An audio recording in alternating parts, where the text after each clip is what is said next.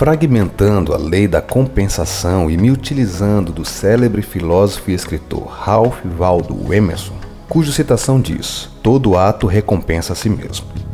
Com isto, posso dizer que colheremos aquilo que semearmos. Então, na vida, existem momentos onde devemos parar e repensar algumas ações para desativá-las ou adiá-las.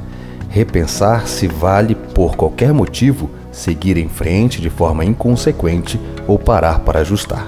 Rever o que está certo, se está certo, até onde é certo e se este é o momento certo.